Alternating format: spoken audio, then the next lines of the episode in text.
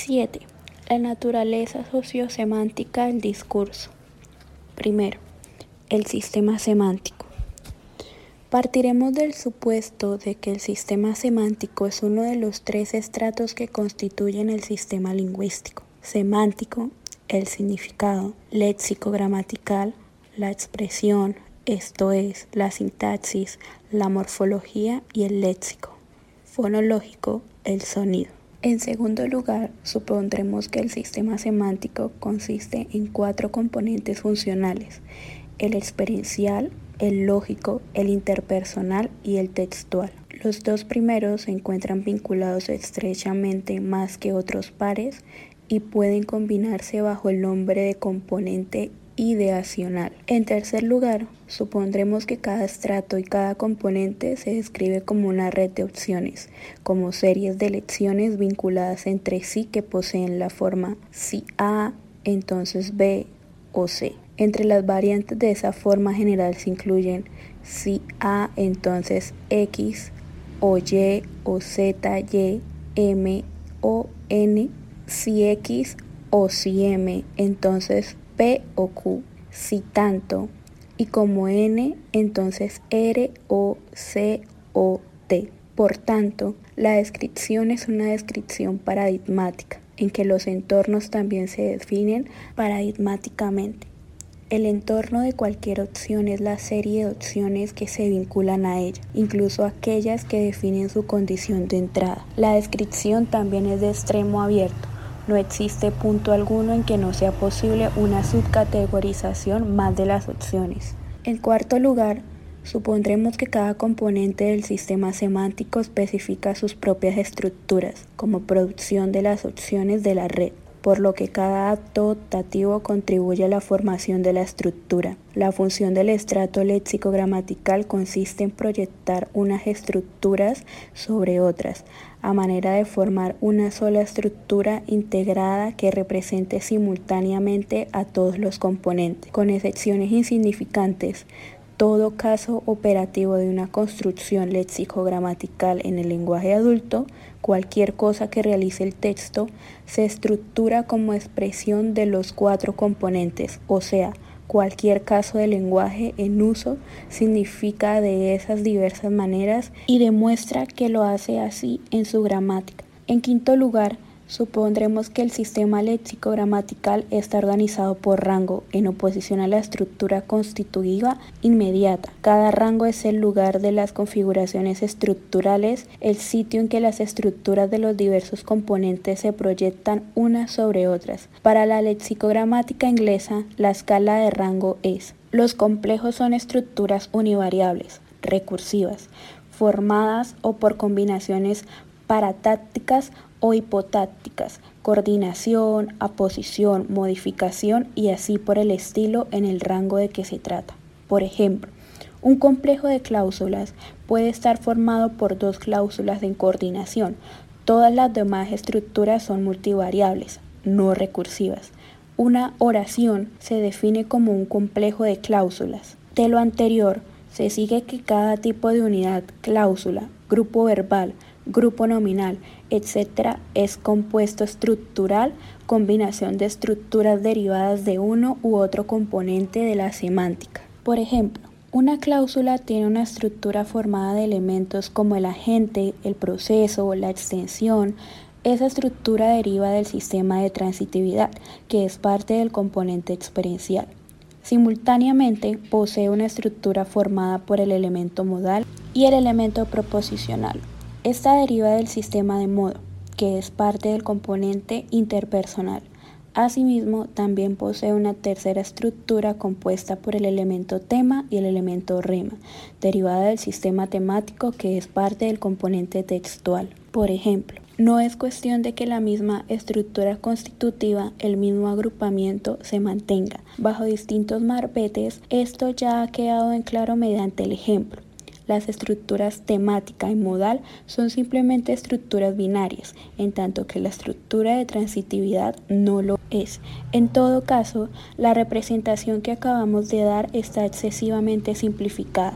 El constituyente modal incluye el elemento finito en el verbo y está formado por el sujeto más la finitud, lo que da el análisis siguiente. También en otros puntos puede haber diferencias. En general, es característico de las estructuras léxico-gramaticales que las configuraciones derivadas de los diversos componentes funcionales del sistema semántico difieran no solo en designación sino también en agrupación. El componente lógico difiere de los otros tres en que todos los significados lógicos y solo los significados lógicos se expresan mediante la estructura de complejos unitarios, el complejo de cláusulas, el complejo de grupos y así sucesivamente. Por ejemplo, complejo de cláusulas. Los Gray dejaron de calumniar a los hipopótamos y se retiraron a sus camas. Lógico, coordinación. Cláusula A, cláusula B. 2. Componentes funcionales del sistema. El agrupamiento de componentes semánticos difiere de acuerdo con la estructura desde la cual los consideramos. Desde el punto de vista de su realización en el sistema léxico-gramatical, esto es, desde abajo, el componente lógico es un componente que se destaca por su diferencia de todos los demás, puesto que solo él se realiza y siempre mediante estructuras recursivas. Desde el punto de vista de las funciones del sistema lingüístico vinculadas a alguna semiótica de nivel superior que se realice mediante la semiótica lingüística, esto es, desde arriba, el componente textual es el que aparece como distinto, ya que tiene una función habilitadora respecto de los demás componentes. El lenguaje puede expresar efectivamente significados ideacionales e interpersonales solo porque puede crear texto. El texto es lenguaje en operación y el componente textual incluye los sistemas semánticos por los cuales se crea el texto. Desde el punto de vista de la organización dentro del propio sistema semántico, esto es, del mismo nivel, el componente experiencial y el componente lógico van juntos porque hay mayor dependencia de sistemas entre ellos que entre otros pares, lo cual se aprecia en diversos puntos del sistema semántico inglés. El patrón general bien puede ser el mismo en todos los idiomas, aunque las particularidades sean distintas. Por ejemplo, las semánticas de referencia al tiempo del habla, X dijo, y de la identificación A igual B, implican sin excepción cierta interacción de los sistemas experiencial y lógico. Para explicar lo anterior mediante la semántica del habla, el proceso dice constituye una opción que es experiencial en el sistema de transitividad Mientras que la relación entre el proceso de decir y lo que se dice, la relación informativa, es una opción en el sistema lógico de relaciones entre cláusulas. Por consiguiente, la imagen es algo así como lo siguiente. En el cuadro 3 muestra los sistemas semánticos principales, dispuestos por función y rango, señalando su ubicación funcional en el sistema semántico y su punto de origen en la lexicogramática. Al considerar la naturaleza del texto, debemos tomar nota del hecho de que ciertos sistemas semánticos se realizan a través del medium de sistemas fonológicos que carecen de contraparte en la lengua escrita. Uno de ellos es el sistema de información. El sistema de información que deriva del componente textual determina el modo en que el texto se organiza como corriente de mensajes. No opera mediante una unidad en la escala de rango léxico-gramatical, sino que especifica una estructura constitutiva distinta propia, a lo que llamamos estructura de información.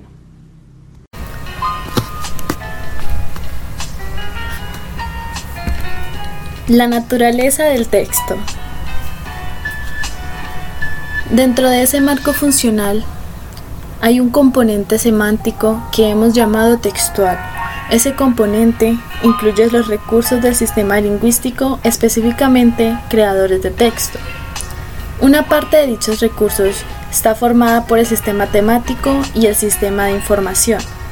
Estos son estructurales, en el sentido de que las opciones que encierran contribuyen a la derivación de la estructura. Las opciones temáticas contribuyen a la estructura lexicogramatical, siendo realizadas mediante la cláusula, y los sistemas de información contribuyen a lo que hemos llamado estructura de información, una jerarquía distinta aunque afín que se realiza directamente en el sistema fonológico mediante el grupo tónico. Las relaciones de cohesión no son estructurales, pues no se realizan mediante ninguna forma de configuración estructural. Todos los anteriores son aspectos del sistema semántico, son opciones de significado que, como otras opciones de este, se realizan mediante la organización en otros estratos. Con el fin de hacer una caracterización completa de la textura, tendríamos que referirnos también a la estructura genérica, la forma que posee un texto como una propiedad de su género. El hecho de que el texto que analizamos sea narrativo y de un tipo particular, como se hace explícito en el título general de Fables for Our Time, es decir, se trata de un completo de una forma narrativa tradicional, la fábula, y de una forma posterior. El ensayo humorístico al que aquella se ha adaptado define para él cierta estructura genérica que determina aspectos como la extensión, el tipo de participante, típicamente animales dotados de atributos humanos o, cuando menos, de papeles humanos y enfrascados en un diálogo, y la conclusión en una moraleja. La estructura genérica es exterior al sistema lingüístico, es el lenguaje como proyección de una estructura semiótica de nivel superior. No se trata simplemente de una característica de los géneros literarios, en todo el discurso, incluso en la conversación espontánea más informal, hay una estructura genérica. El concepto de estructura genérica puede situarse dentro del marco general del concepto de registro, la modelación semántica que se halla asociada característicamente al contexto de situación de un texto. Véanse adelante las secciones sobre el texto y la situación, páginas 185-197 lo mismo que Gregory 1967 y Hassan 1973. La estructura del género narrativo, especialmente la de aquellas formas tradicionales de la narrativa, se ha estudiado extensamente en una gran diversidad de idiomas distintos, por lo que no intentaremos abordarla aquí. Véanse, por ejemplo, Taber 1966, Charol y Marin 1971. Esos tres factores, la estructura genérica, la estructura textual, temática e informativa y la cohesión, son los que distinguen al texto del antitexto. Normalmente el antitexto no se encuentra en la vida real, aunque se puede construir con propósitos explicativos. A continuación, presentamos un pasaje en que solo se ha embrollado la estructura temática. Todo lo demás, Incluso todos los aspectos restantes de la textura están bien constituidos. Ahora llega aquí el presidente. Por la ventana está pasando para saludar a la multitud. Por su victoria lo felicita su oponente. Lo que ahora se estrechan son las manos. Un discurso va a ser pronunciado por él. Caballeros y damas, me honra su confianza en mí con este acto, prometo hacer de este país un lugar en que lo que la gente haga sin peligro sea vivir, por lo que quienes crezcan felices podrán ser sus hijos. Los patrones temáticos no son variantes estilísticas optativas, son parte integral del significado de la lengua, la textura no es algo que se logre por la sobreposición de una forma textual adecuada a un contenido ideacional preexistente. El oponente textual es un componente de significado junto con el componente ideacional y el componente interpersonal. Por tanto, hay una descripción lingüística, no es una especificación progresiva de una serie de estructuras consecutiva, consecutivamente. La ideacional, luego la interpersonal y después la textual. El sistema no genera primeramente una representación de la realidad, para luego codificarla como acto verbal y terminar recodificándola como texto, como parecen implicar algunas obras de lingüística filosófica. El sistema encierra todos esos tipos de significado en redes simultáneas de opciones, de cada una de las cuales derivan estructuras que se proyectan unas sobre otras en el curso de su realización lexicogramatical. La lexicogramática actúa como un sistema integrador, tomando configuraciones de todos los componentes de la semántica y combinándolos para formar composiciones estructurales polifónicas de capas múltiples. El texto como unidad semántica. La cualidad de textura no queda definida por la dimensión. Existe cierto modo de concebir el texto como una especie de superación, como algo mayor que una oración, pero de la misma naturaleza pero eso equivale a presentar erróneamente la calidad esencial de un texto. Obviamente no se puede estar reñido con el uso del término texto para referirse a una cadena de oraciones que realizan un texto, pero es importante subrayar que, en realidad, las oraciones son la realización del texto, pero que no constituyen el propio texto. El texto es un concepto semántico en lingüística se ha presentado el mismo problema con la concepción de la oración como superfonema. Una oración no es una unidad fonológica desmesurada, es una unidad lexicogramatical que se realiza en el sistema fonológico, que posee su propia jerarquía de unidades. Es posible que en tal o cual idioma la oración esté caracterizada por el mismo fonológico, por el sistema fonológico, de manera que se puede identificar en el nivel fonológico, pero eso no hace de la oración un concepto fonológico. Hay evidencias evolutivas de que un niño construye su fonología desde ambos extremos, por decirlo así, construyendo un sistema fonológico por una parte y representaciones fonológicas individuales de elementos léxico-gramaticales por la otra tanto fonologías de palabras particulares como fonologías de sílabas generalizadas al mismo tiempo. Ferguson y Farwell, 1973.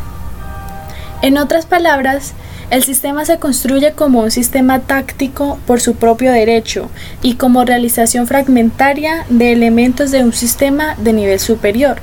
En el siguiente nivel superior encontramos un proceso análogo en curso. El niño construye un sistema lexicogramatical y, simultáneamente, representaciones lexicogramaticales de elementos semánticos, como desarrolla una fonología de palabras junto a una fonología de sílabas. El niño también desarrolla una gramática de textos junto a una gramática de cláusulas. En ese sentido, la gramática de textos es la realización en la lexicogramática de elementos particulares del estrato semántico y explica el importante papel que desempeña en el desarrollo del lenguaje el aprendizaje de largas tiradas de expresión como totalidades ininterrumpidas. Tal y como lo entendemos, un texto es una unidad semántica que no está compuesta de oraciones, sino que se realiza en oraciones. Un texto es al sistema semántico lo que una cláusula al sistema léxico-gramatical y una sílaba al sistema fonológico. Se le puede caracterizar mediante ciertos rasgos léxico-gramaticales, igual que una cláusula puede caracterizarse mediante ciertos rasgos fonológicos, pero eso no hace de él una unidad léxico-gramatical, dado que dicha unidad debe definirse como lo hemos definido nosotros, por ser el lugar de las estructuras lexicogramaticales. Que exista o no, y en qué sentido, una escala de rango o jerarquía de unidades semánticas, como han sugerido algunos lingüistas, es algo que debe quedar a discusión. Una cláusula es tan solo una de tantas unidades portadores de estructura en la gramática y no queda enteramente claro por qué se le tiene que aislar como el constituyente gramatical primario. Lo mismo puede decirse de la sílaba o de cualquier unidad que se seleccione como la unidad básica de la fonología. El concepto de unidades semánticas es menos claro, toda vez que también es menos claro el concepto de estructura semántica. En todo caso, el sistema lingüístico, considerado en general, no es simétrico, como lo señaló Land en su estudio de Heisenberg, 1961, Land, 1966. Más aún, el rasgo distintivo del sistema semántico es su organización en componentes funcionales. Estos determinan no unidades de distintas dimensiones, sino configuraciones simultáneas de significados de distintos tiempos.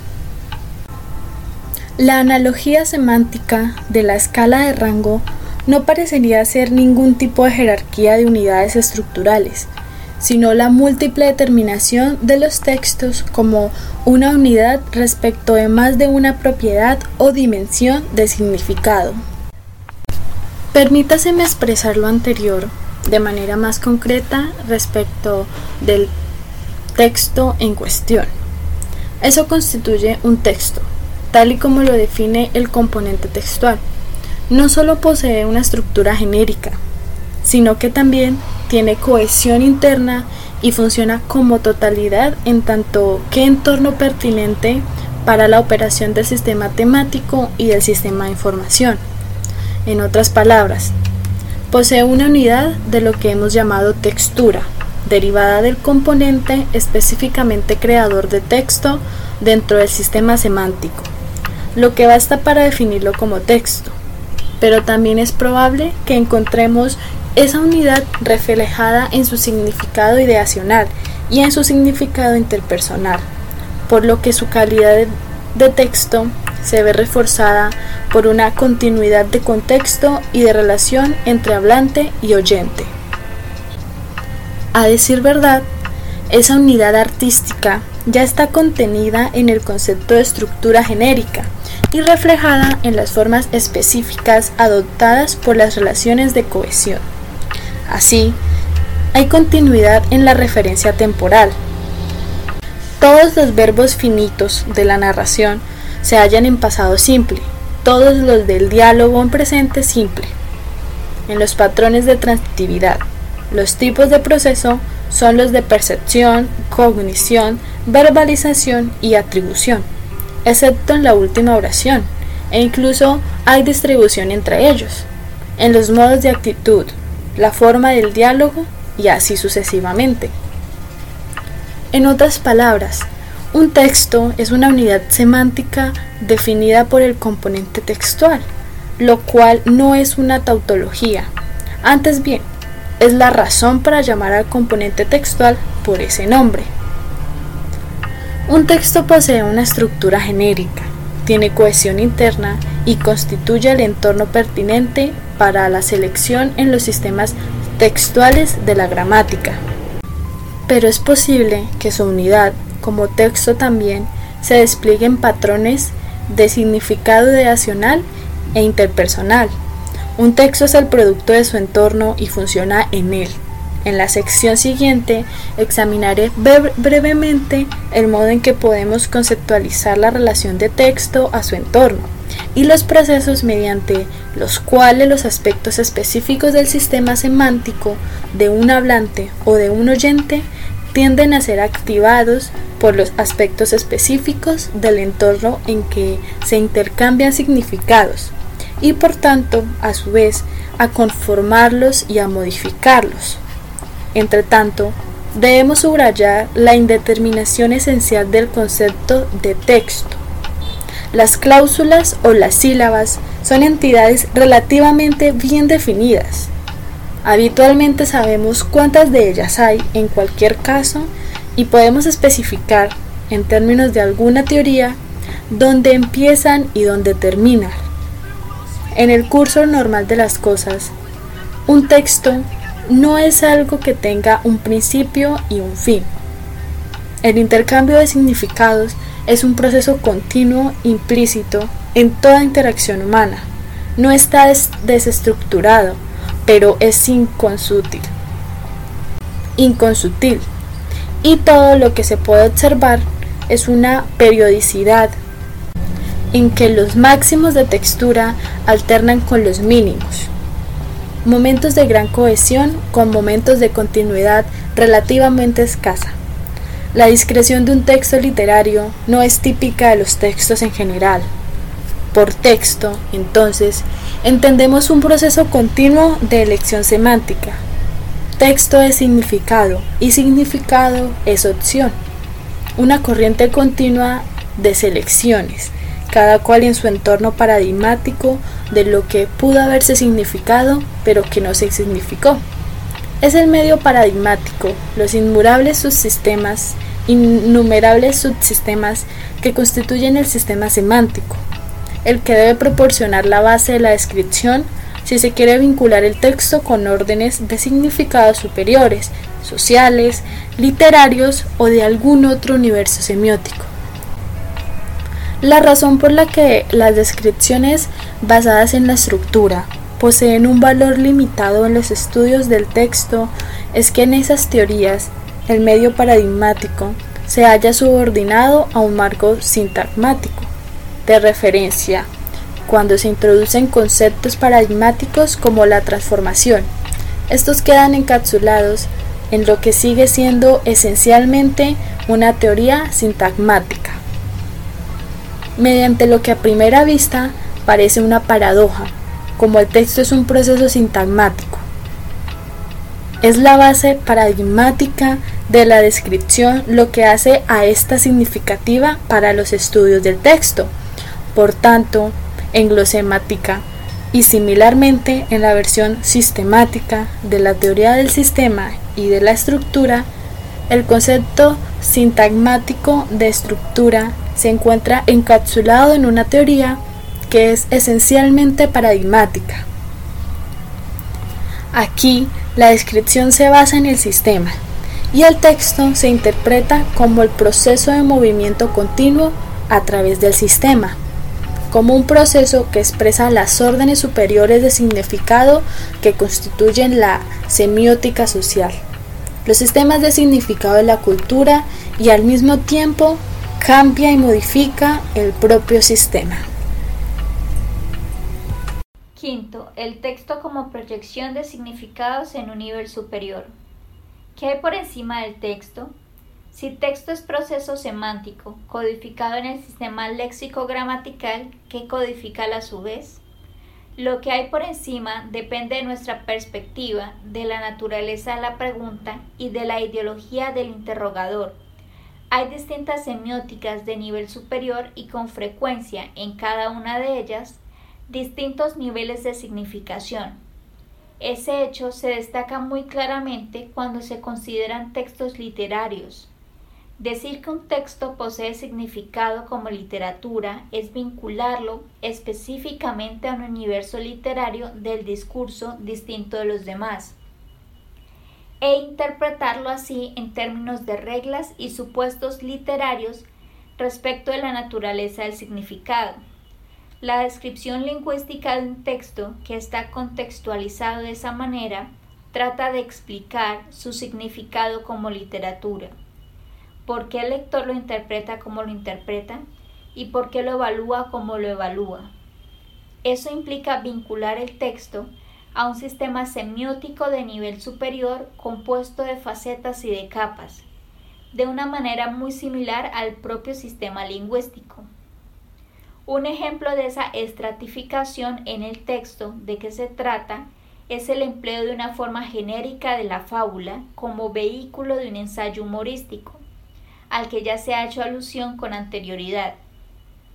El nivel de ejecución literaria es parte de la cadena de realización total. Cuando en un texto literario se hacen resaltar rasgos léxico-gramaticales o fonológicos, formas particulares de prominencia lingüística que se vinculan directamente a alguna faceta de su interpretación literaria, el hecho es cercanamente análogo al fenómeno de desviación que se encuentra en el sistema lingüístico, cuando algún elemento de la semántica se realiza directamente en términos fonológicos. En ese punto existe isomorfismo entre dos estratos adyacentes y el fenómeno se puede representar como un paso directo a través de los sistemas de estratos. Un ejemplo tomado de la semántica del inglés es la amplitud de banda de cierto tono descendente que expresa el grado de novedad o contraste semántico que hay en una aseveración. En casos así, se puede constituir un sistema gramatical entre la semántica y la fonología, y hay sólidas razones para hacerlo, puesto que existe una relación sistemática entre ese y otros sistemas gramaticales, aunque estrictamente en sus propios términos la representación gramatical sea redundante a ese respecto por no haber ni neutralización ni diversificación. Es importante porque una gran parte del resalto estilístico depende de un proceso análogo mediante el cual algún aspecto del significado subyacente se representan lingüísticamente en más de un nivel no solo por medio de la semántica del texto, el significado ideacional y el significado interpersonal encerrados en el contenido y en la elección de su papel por parte del autor, sino también por reflexión directa en la lexicogramática o la fonología. Un ejemplo tomado de un estudio de la novela The Inheritors de William Golding puede verse en Halliday 1971 en que se sugiere que el efecto particular de esa novela en el lector y en la crítica puede explicarse por el hecho de que la semiótica subyacente se proyecta simultáneamente tanto en la semántica, en el contenido de la narración y el diálogo, como en la gramática, en los patrones de transitividad extremadamente atípicos que caracterizan no tanto las cláusulas individuales, ninguna de las cuales es en sí divergente, sino la distribución de los tipos de cláusulas en la obra en general. El texto que nos ocupa no muestra esta característica resalto en múltiples niveles en un grado considerable porque es breve y porque está en prosa. Aun siendo breve, un texto en verso abre esas posibilidades en virtud de su forma genérica para el tipo de variabilidad reglamentada de patrones que queda implícita en esa clase de proyección múltiple, en tanto que en un texto en prosa es posible que el resalto aparezca solo en efectos de largo alcance, como las deflexiones en los patrones típicos de coaparición y de frecuencia relativa. Pero existen casos menores. Por ejemplo, el motivo fonaestético de la sílaba final en snaffle Bumble, Woofle y Gorble, y la incongruencia implícita en el uso de sinónimos de distinto tenor como mate, lover y namorados. Para resumir la cuestión, al tiempo que se realiza en los niveles inferiores del sistema lingüístico, el lexicogramatical y el fonológico, un texto también es la realización de estructuras semióticas de nivel superior con sus propios modos de interpretación, el literario, el sociológico, el psicoanalítico y así sucesivamente. Esas estructuras de nivel superior pueden ser expresadas no solo por la semántica del texto, sino también por los patrones en dichos niveles inferiores. Cuando esos patrones de nivel inferior resultan significativos en algún nivel superior, son lo que se conoce como patrones resaltados. En lexicogramática o fonología, esos patrones resaltados pueden ser característicos de una parte del texto o de todo él, o incluso de toda una clase o todo un tipo de textos y un ejemplo clásico lo constituyen los modelos de rima de los sonetos de Petrarca o de Shakespeare, como expresión de dos modos distintos de semiótica artística, patrones de significado utilizados como formas de arte. Sexto, el texto como proceso sociosemántico. En su significado más general, un texto es un suceso sociológico un encuentro semiótico mediante el cual se intercambian los significados que constituyen el sistema social. El miembro individual, por ser miembro, es un significador, alguien que significa. Mediante sus actos de significación y los de otros significadores individuales, la realidad social se crea, se mantiene en un orden adecuado y se conforma y modifica continuamente.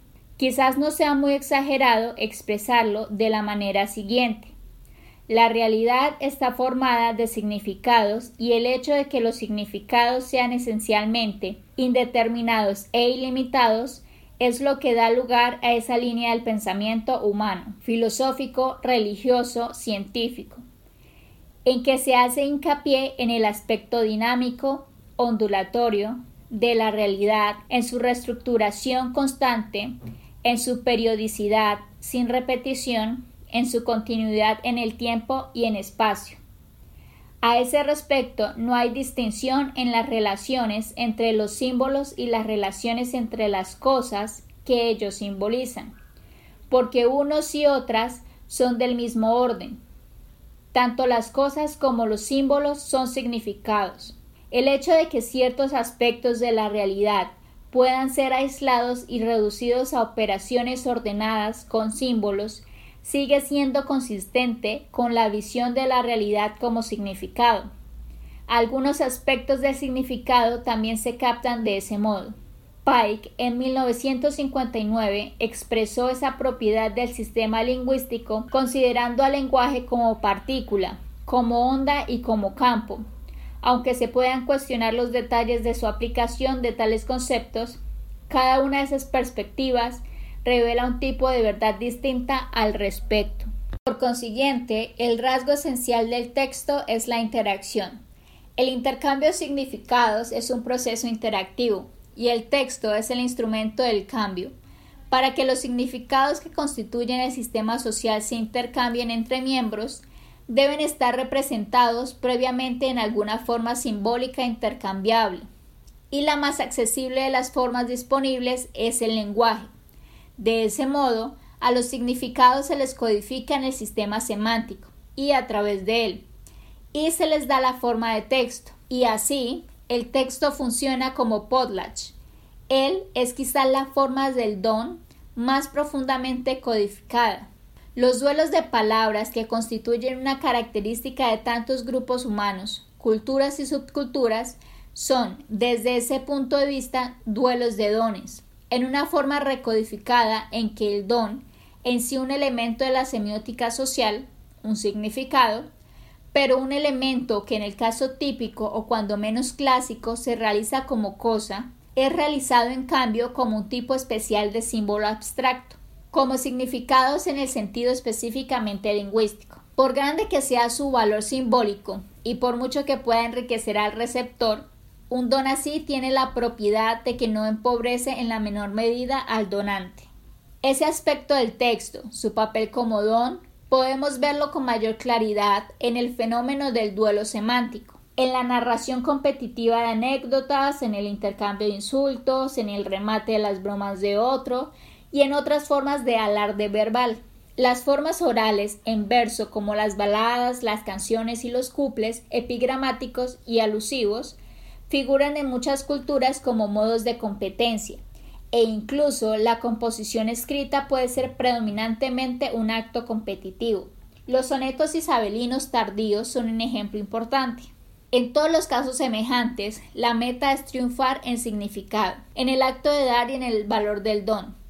Pero no es demasiada fantasía considerar al elemento del don como un elemento de todas las literaturas, y de ese modo demostrar que el acto de la significación y el producto de ese acto, a saber, el texto, puede cobrar valor en la cultura. Debe aclararse la razón por la que se hace aquí ese señalamiento. Es natural concebir el texto primero y antes que nada como conversación, como intercambio espontáneo de significados en la interacción ordinaria y cotidiana es en ese contexto donde se construye la realidad, en los encuentros microsemióticos de la vida diaria. La razón para que sea así, para que la cultura se transmita al individuo o sea recreada por él, en primer lugar mediante la conversación y no mediante otros actos de significación, es que la conversación se vincula típicamente al entorno de una manera perceptible y concreta, en tanto que otros géneros suelen depender de niveles intermedios de interpretación simbólica.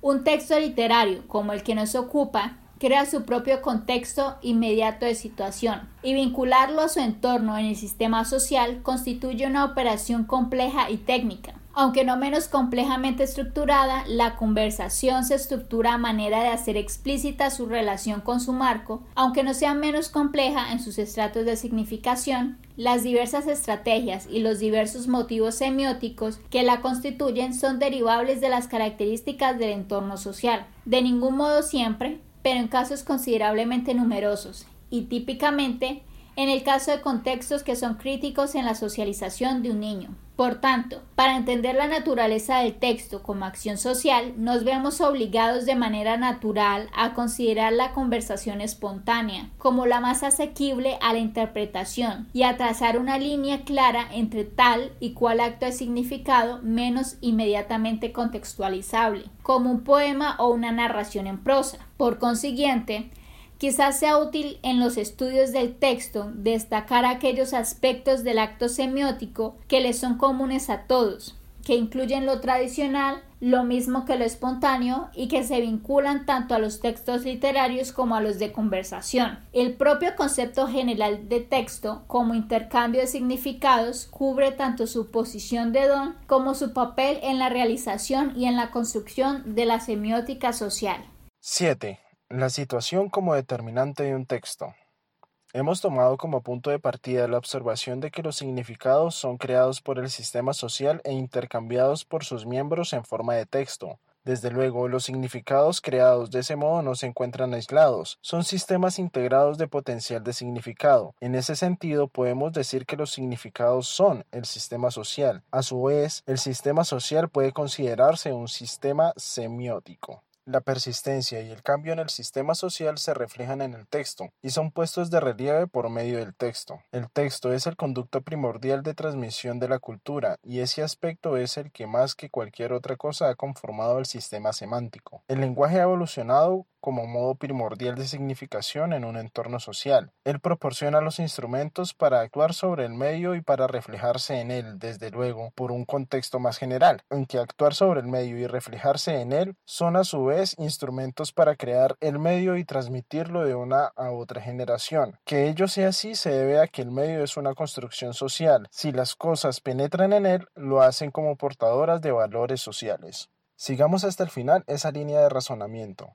El sistema lingüístico ha evolucionado en contextos sociales, como una forma de expresión de la semiótica social. Lo vemos claramente en la organización del sistema semántico, donde el componente ideacional ha evolucionado como modo de reflejo en el entorno y el componente interpersonal como modo de acción sobre el entorno. El sistema es un potencial de significado que se realiza en forma de texto. Un texto es un caso de significado social en un contexto de situación particular. Por consiguiente, habremos de esperar encontrar la situación materializada o guardada en el texto, no fragmentariamente, sino de manera que refleje la relación sistemática entre la estructura semántica y el entorno social digamos como lo consideró Himes, la situación aparecerá como parte constructiva del texto, y esto es siempre y cuando podamos caracterizarlo como algo que tiene en cuenta las propiedades ecológicas del lenguaje, las características que lo vinculan a su entorno en el sistema social. Como es subrayado, un texto es un concepto indeterminado, puede ser muy largo o muy breve, y puede carecer de lindes claros. Tan solo del estudio de textos muy largos se puede aprender muchas cosas acerca de la lengua, pero también hay muchas cosas que descubrir en los textos breves, no solo en los textos de forma convencionales como la poesía lírica, los proverbios y formas por el estilo, sino también en intercambios breves, en encuentros casuales y en todo tipo de microoperaciones verbales. Y entre estas tienen valor especial los textos de niños, puesto que ellos suelen mostrar sus vínculos con el medio de manera más directa y con menor mediación metafórica. En el capítulo 6 se dio un breve ejemplo del lenguaje infantil, se mostraba su relación con el contexto de situación que lo engendraba, en el aula de los niños pequeños encontramos siempre ejemplos de la manera en que ellos mismos esperan que el texto se vincule a su entorno. Su propia construcción sucesiva de estratos de significado metafórico es una explicación clara e impresionante a ese respecto. La pregunta a la que debemos responder es ¿cómo se llega de la situación al texto? ¿Qué características del entorno en cualquier caso específico exigieron esas opciones particulares en el sistema lingüístico? Puede objetarse que ello equivale a hacer una pregunta de ¿por qué dijo o escribió él eso? Y que es algo que nunca podremos saber. Por lo tanto, permítaseme aclarar que no planteo ninguna pregunta que exija una respuesta en términos de una psicología individual. Yo pregunto, ¿cuál es el potencial del sistema que puede entrar en juego? ¿Cuáles son las configuraciones semánticas que se hallan asociadas típicamente a un tipo de situación específico? Lo que también se puede expresar en términos personales, si se prefiere. Pero en ese caso, la pregunta será, ¿qué significado se esperará del oyente o el lector que se le ofrezca en ese tipo particular de contextos sociales, los significados que constituyen cualquier texto dado no se presentan al oyente como caídos del cielo. El oyente tiene una clara noción de lo que viene. El último tema que examinaremos aquí es el tema del texto y de la situación. ¿En qué sentido el concepto de situación puede interpretarse de una manera significativa como el entorno del texto? 8. La estructura semiótica de la situación. El campo, el tenor y el modo. En la primera sección se sugirió que las opciones que constituyen el sistema semántico puede ser de tres a cuatro tipos, de cuatro si separamos lo experiencial de lo lógico como lo hace muy claramente la gramática. Estaremos en posibilidad de mostrar algo respecto del modo en el que el texto se vincula a la situación si podemos especificar qué aspectos del contexto de situación rigen a cada uno de estos tipos de opción semántica, en otras palabras, ¿cuáles son los factores situacionales para cada componente del significado mediante los cuales se activa ese significado? La cuestión está entonces en un problema de caracterización del contexto de situación en términos apropiados, en términos que revelen la relación sistemática entre el lenguaje y el entorno, lo cual implica alguna forma de construcción teórica que vincule simultáneamente la situación al texto, al sistema lingüístico y al sistema social. Con ese propósito interpretamos la situación como una estructura semiótica. Ello es ejemplo de los significados que constituyen el sistema social. Mejor dicho, es una clase de ejemplos, puesto que lo que nosotros caracterizamos será un tipo de situación y no una situación particular considerada única.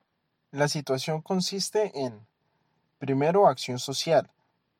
Esta es la que está en marcha y tiene un significado reconocible en el sistema social, típicamente un complejo de actos de alguna configuración ordenada en que el texto desempeña algún papel y que incluye el asunto como aspecto especial. Segundo, estructura de papeles. Es el conjunto de relaciones de participantes socialmente significativas, tanto atributos permanentes de las participantes como relaciones de papeles específicas para la situación, incluso los papeles verbales, los que surgen de la existencia mediante el intercambio de significados verbales. Tercero, organización simbólica. Es la posición particular que se asigna al texto dentro de la situación, su función respecto de la acción social y la estructura de papeles, incluso el conducto o el medio y el modo retórico. Es lo que nosotros designamos por los términos de campo, tenor y modo. El entorno o contexto social del lenguaje está estructurado como un campo de acción social significativa, un tenor de relaciones de papeles y un modo de organización simbólica. Considerados en conjunto, ellos constituyen la situación o contexto de situación de un texto. Acto seguido podemos establecer un principio general que gobierne la manera en que estas características del entorno se proyectan en el texto. Cada uno de los componentes de la situación tiende a determinar la selección de opciones en un componente correspondiente de la semántica. En el caso típico, el campo determina la relación de significados experienciales, el tenor determina la selección de significados interpersonales y el modo determina la selección de significados textuales. 8.1 Campo la selección de opciones en los sistemas experienciales, esto es, en la transitividad, en las clases de cosas, objetos, personas, sucesos, etc., en la calidad, en la cantidad, el tiempo, el lugar y así sucesivamente, suele estar determinada por la naturaleza de la actividad, la acción socialmente reconocida en que están involucrados los participantes, en la que el intercambio de significados verbales desempeña una función, lo cual incluye todo. Por un lado, desde los tipos de acción definidos sin referencia al lenguaje, en que éste desempeña un papel enteramente subordinado, las diversas formas de trabajo y de juego en colaboración como la manipulación no especializada de objetos o simples juegos físicos. Pasando por los tipos intermedios en que el lenguaje desempeña una función necesaria pero todavía subordinada, las operaciones en que se necesitan alguna instrucción y algún informe verbales, los juegos con componentes de anotación, orden, planeación y cosas por el estilo, hasta los tipos de interacción definidos exclusivamente en términos lingüísticos, como la murmuración, los seminarios, el discurso religioso y la mayor parte de la que se reconoce con el nombre de literatura. En este último extremo del continuum interviene el concepto de asunto. Lo que nosotros entendemos por asunto se puede interpretar como un elemento en la estructura del campo, en aquellos contextos en que la acción social es la naturaleza inherente simbólica y verbal. En un encuentro de fútbol, la acción social es el propio juego, y cualesquiera instrucciones o cualesquiera otra instrucción verbal entre los jugadores son parte de esa acción social. En una discusión acerca de un encuentro de fútbol, la acción social es la discusión y la interacción entre los participantes es la totalidad de esa acción total. Aquí, el juego constituye un segundo orden del campo en un orden que es hecho surgir a la existencia por aquel del primer orden. La discusión, debido a su naturaleza especial como tipo de acción social, que a su vez es definida por el lenguaje, es a ese campo del segundo orden del discurso al que llamamos con el nombre de asunto. 8.2. Tenor.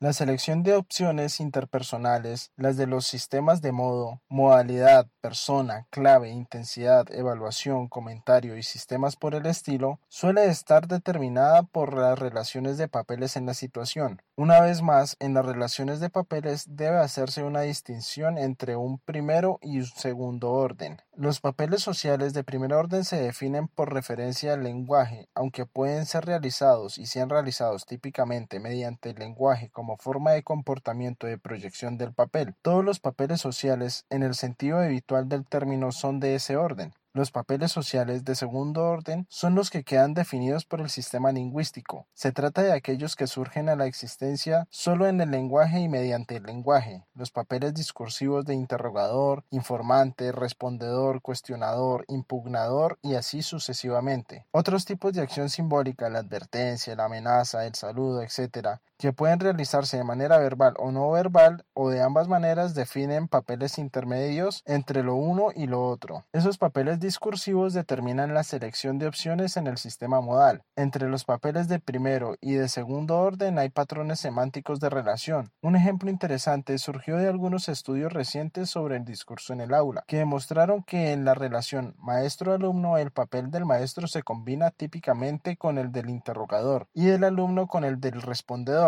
y no a la inversa. Pese a nuestro concepto de educación, no es quien aprende el que hace las preguntas. 8.3. Modo.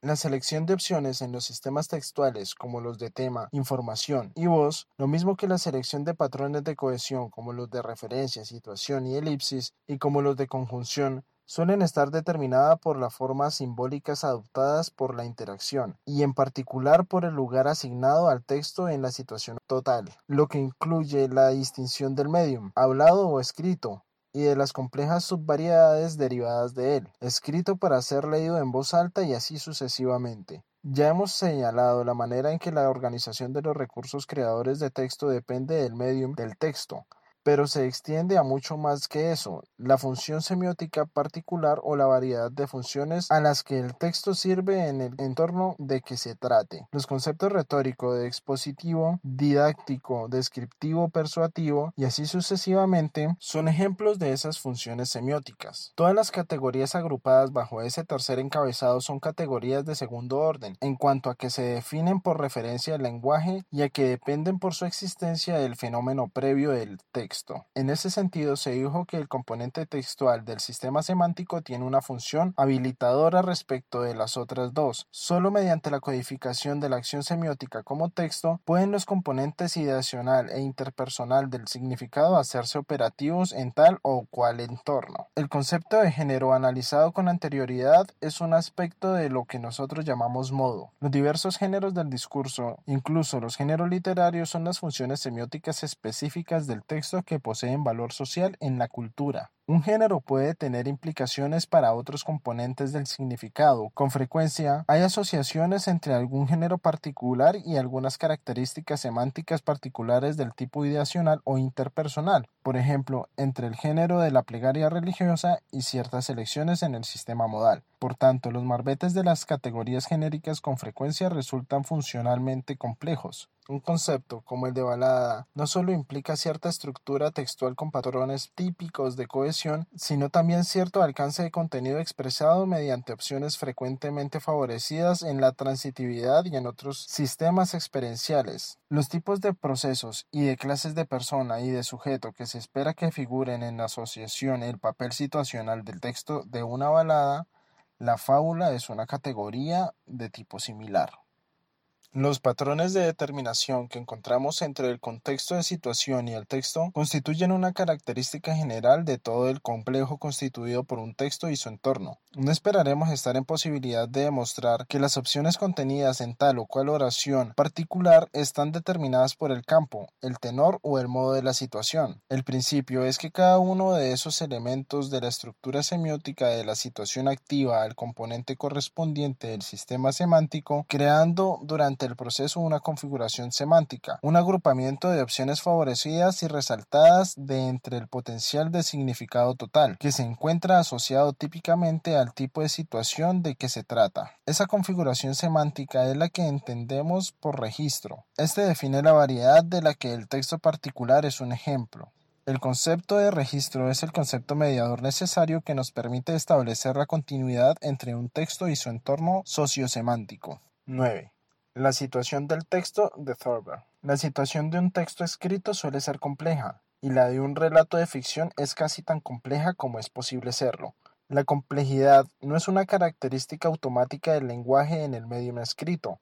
Algunos textos escritos tienen entornos relativamente simples, que no implican estratos de interpretación. Un ejemplo es una nota de advertencia como cuidado con el perro.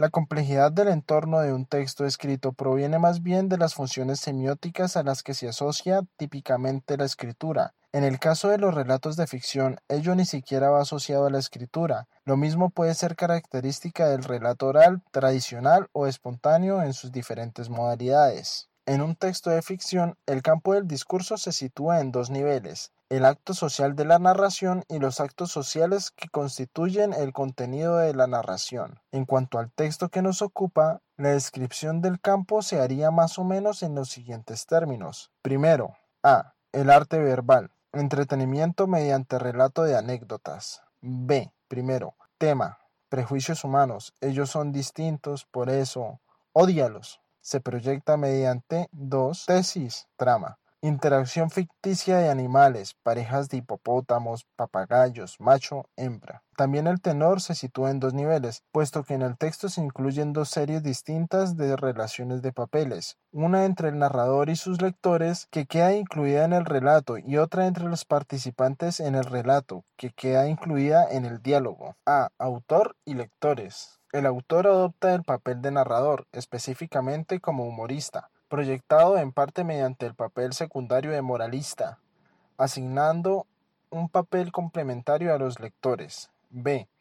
Compañero y compañera. Pareja de animales como proyección de marido y mujer, en que cada cual adopta su propio papel, como reforzador de actitudes compartidas como, bajo cada uno de los títulos de campo y tenor, el texto ha aparecido como un complejo de dos niveles distintos, podríamos vernos tentados a concluir que un relato de ficción de ese tipo constituye en realidad dos textos, distintos entrelazados. Como modelo puramente abstracto, la aseveración puede ser sostenible, pero en realidad resulta engañosa, no solo porque no explica la integración del texto, sino también porque la relación entre los dos niveles resulta enteramente distinta en cuanto al tenor de lo que es en cuanto al campo. Por lo que toca al tenor, el texto efectivamente cae dentro de dos segmentos distintos, la narración y el diálogo. Cada uno de ellos está caracterizado por su propia serie de relaciones de papeles y ambos se combinan entre sí para formar un todo. Sin embargo, por lo que toca al campo, en el texto no hay división correspondiente a los dos niveles de acción social. Todo el texto es a un mismo tipo un acto de chismorreo malicioso y un acto de arte verbal, siendo lo uno realización de lo otro.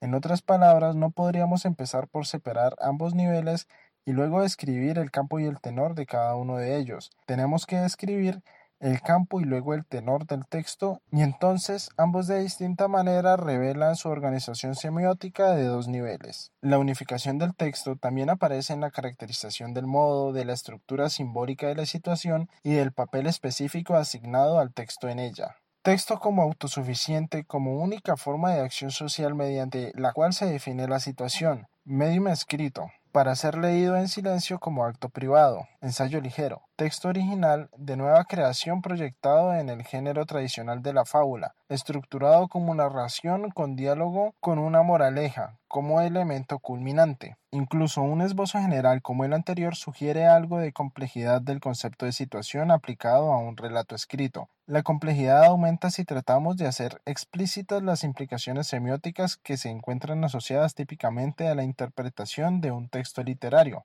en particular, como en este caso, la relación múltiple entre la trama y el tema o los temas que la sustentan. Si se considera el contexto de la situación como vínculo esencial entre el sistema social y el texto, entonces es más que una representación abstracta del entorno material pertinente. Es una constelación de significados sociales y en el caso de un texto literario es posible que estos encierren muchos órdenes de valores culturales, tanto como los propios sistemas de valores como los muchos subsistemas específicos que existen como metáforas para ellos. Al mismo tiempo, uno de los efectos de un enfoque sociosemántico es sugerir que en ese sentido todo lenguaje es literatura, Solo cuando entendemos que puede decirse lo mismo de la interacción verbal espontánea de la vida cotidiana ordinaria, empezamos a comprender el modo en que el lenguaje funciona en la sociedad y cómo esto a su vez ha conformado y determinado el sistema lingüístico. Si por consiguiente existen límites del grado en que podemos demostrar en el presente caso que el texto tiene origen efectivo en el contexto de situación, ello solo se debe en parte a su situación peculiarmente difícil como género complejo de ficción literaria.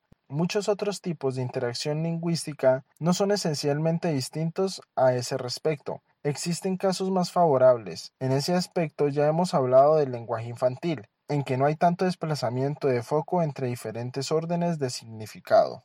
No es que el habla de los niños esté exenta de estrategias semióticas, sino al contrario, pero los recursos mediante los cuales se llevan a la práctica sus estrategias suelen ser mucho menos complejos, menos variados y menos ambiguos, los niños todavía no pueden significar tantas cosas a la vez. El presente texto, que constituye un buen ejemplo de multivalencia adulta, es por ese motivo menos fácil de derivar del texto de situación sin un aparato interpretativo mucho más detallado pero surgen efectivamente ciertas características que explican el vínculo existente entre las configuraciones semánticas del texto y la descripción situacional que hemos hecho del campo, del tenor y del modo. Estos se exponen en la siguiente sección. Primero, relato anecdótico tiempo.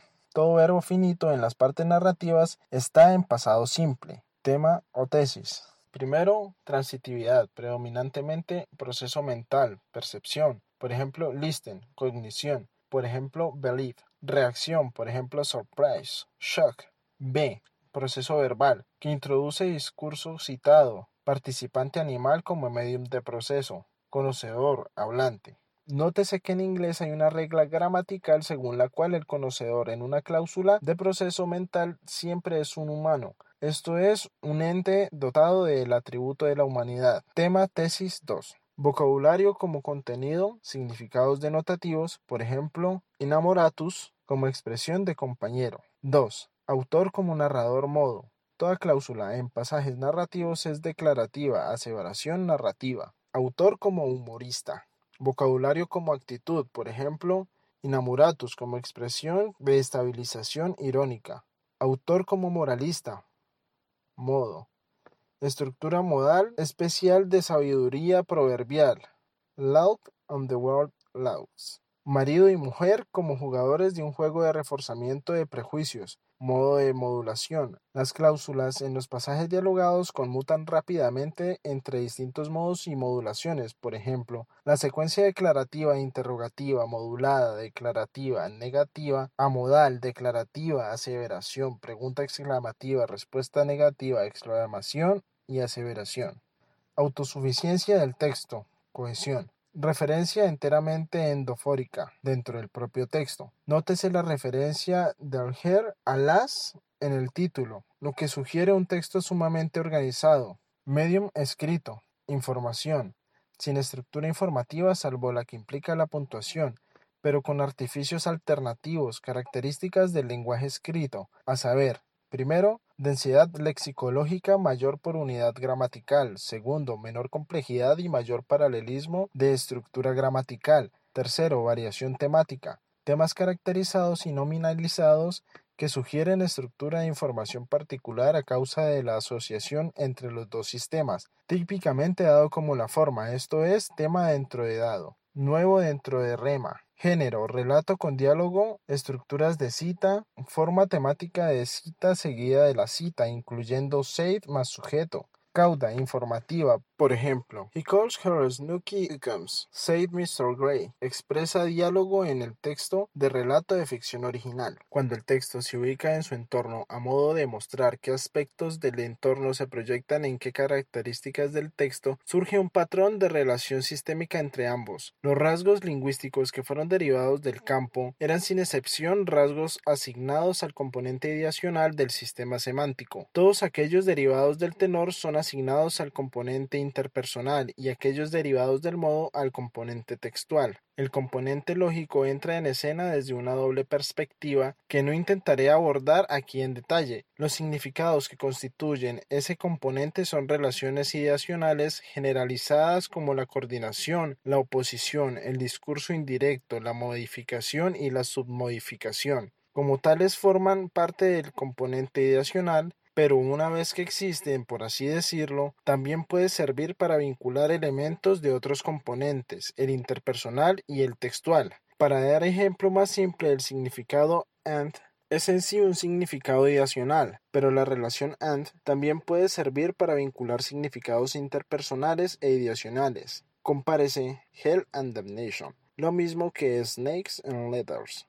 Comparece en el texto que nos ocupa el empleo de and con rasgos aliterados textuales en Disdain and Derision, Making and Monsters. Quizás deba subrayarse a ese respecto que la interpretación del sistema semántico en temas de esos componentes ideacionales, experienciales y lógicos, interpersonales y textuales es anterior a cualquier consideración de campo, tenor y modo e independiente de ella. Dicha interpretación es interpuesta por la forma de organización interna del sistema lingüístico. Por tanto, es posible hablar razonablemente de la determinación del texto por la situación, en el sentido en que se considera que los diversos sistemas semánticos son activados por factores del entorno particulares que se encuentran en una relación funcional generalizada con ellos. La imagen anterior surge de una descripción de las propiedades del texto, especialmente en términos de la frecuencia relativa de opciones en los diferentes sistemas. Gran parte del significado de un texto reside en el tipo de resalto que se logra mediante esa clase de prominencia motivada por el entorno, en que resultan favorecidas ciertas series de opciones, como una realización de elementos particulares en el contexto social. La inspección de esa serie de opciones una por una, cada cual en su marco situacional, es desde luego un procedimiento analítico pratiquants su selección por el hablante y su captación por el oyente es un proceso de simultaneidad dinámica en que cualquier momento que tengamos la cinta, por decirlo así, se producen a un mismo tiempo muchísimas selecciones de significado, que sin excepción pasan entonces a formar parte del entorno en que se hacen elecciones posteriores. Si tomamos cualquier muestra del texto como una sola oración, encontramos al marco reflejado no solo en las opciones individuales, sino en la combinación particular de opciones que caracterizan a esa oración considerada en conjunto, como por ejemplo consideramos la oración I will a son live with a pair of unoiled garden chairs, side her inamoratus. Esta oración combina el proceso relacional de acompañamiento en live with la clase de objeto, unoiled garden chairs como elemento circunstancial y la modulación comparativa will as soon, todos los cuales son significados ideacionales como la realización del motivo de prejuicio humano como realización del motivo del prejuicio humano.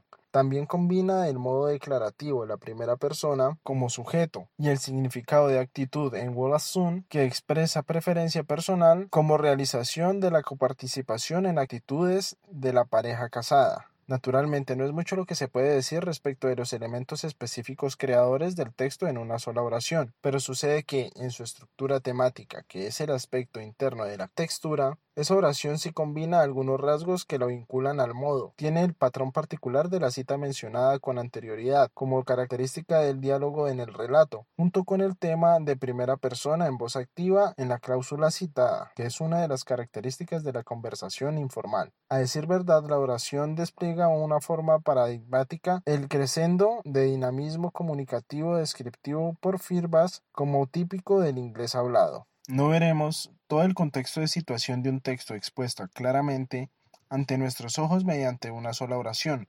Solo al considerar el texto en general veremos cómo surge de su entorno y cómo queda determinado por los rasgos específicos de ese entorno, y mientras no poseamos algún modelo teórico de esa relación no comprenderemos verdaderamente los procesos mediante los cuales se intercambian los significados. Allí radica la importancia de las tentativas de interpretación situacional del texto. La interacción verbal es una forma sumamente codificada del acto social, en que los participantes continuamente suministran la información que falta en el texto. En todo momento los vemos descifrando el código, y es la situación la que sirve de clave. Las predicciones que el oyente o el lector hacen a partir de su conocimiento del entorno les permiten obtener información que de otro modo les sería inasequible. Explicar esas descripciones exigiría una descripción general de las relaciones sistemáticas entre la situación, el sistema lingüístico y el texto. El texto es la unidad del proceso semántico, es el texto y no la oración, el que muestra patrones de relación con la situación. Esos patrones, las tendencias y las configuraciones semánticas características que sitúan al texto en su entorno constituyen el registro. De ese modo, cada texto puede abordarse como ejemplo de una clase de textos que queda definida por el registro en cuestión. Colectivamente, el campo, el tenor y el modo de la situación determinan el registro y así funcionan como constituyentes del texto. Lo que se revela en una sola oración o en cualquier otra unidad de estructura léxico-gramatical es su origen en la organización funcional del sistema semántico. Cada uno de los componentes semánticos, el ideacional, el interpersonal y el textual, ha contribuido a su integración. Una expresión, oración, cláusula, frase o grupo es el producto de numerosos microactos de elección semántica. El sistema semántico tiene su propio contexto en el ciclo sociosemiótico total, la serie de redes que se extienden desde el sistema social, pasando por el sistema lingüístico por una parte y el contexto social por la otra, hasta la expresión, los sonidos y los símbolos escritos que constituyen las manifestaciones lingüísticas fundamentales del texto. El amante y su doncella. Un arrogante papagayo gris y su arrogante consorte escuchaban cierto atardecer africano con desdén y con sorna los arrumacos de un amante y su doncella que por casualidad eran hipopótamos. Él la llamaba Snookyukums, dijo la señora Gris. ¿Puedes creerlo? No, contestó Gris. No veo cómo un macho de sus cinco sentidos puede sentir cariño por una hembra que no tiene mayor encanto que una tina de baño patas arriba. Pero era primavera, y el amante y su doncella eran jóvenes, por lo que hicieron caso omiso de los comentarios irónicos de sus vecinos de lenguas viperinas y continuaron topeteándose en el agua, empujando y jalando, yendo y viniendo, bufando y retosando alegremente. Las tiernas cosas que se hacían durante el monolítico toma y daca de su galanteo le sonaban como flores en capullo o como botones al abrirse. Para los gris, sin embargo, los sordos retosos del amante y de su doncella resultaban difíciles de comprender y aún más difíciles de tolerar, de modo que por un momento pensaron en llamar al OAI, u Oficina Africana de Investigación, con base en que los arrumacos monolíticos de criaturas enormes que hacía tiempo debían haber sido fósiles decentes probablemente constituían una amenaza para la seguridad de la selva. En vez de eso decidieron telefonear a sus amigos y a sus vecinos y chismorrear acerca de la desvergonzada pareja y describirla como metáforas burlonas y monstruosas que hablaran de autobuses derrapantes en calles heladas y de furgones móviles volcados. Ya avanzada la noche, el hipopótamo y la hipopótamo se sorprendieron y se escandalizaron de oír a los gris intercambiar términos de cariño. Escucha esos graznidos, resopló el hipopótamo. ¿Qué diablos puede ver el uno en el otro? gorgoteó la hipopótama. Yo viviría mejor con un par de tijeras de jardín sin aceitar, dijo su enamorado. Llamaron a sus amigos y a sus vecinos y discutieron la posibilidad increíble de que un guacamayo gris y una guacamaya gris pudieran tener atractivos sexuales. Ya era muy pasada la medianoche cuando los hipopótamos dejaron de criticar a los gris y se durmieron, y cuando los gris dejaron de criticar a los hipopótamos y se retiraron a sus lechos. Moraleja, ríe y el mundo ríe contigo, ama y ama solo. James Thurber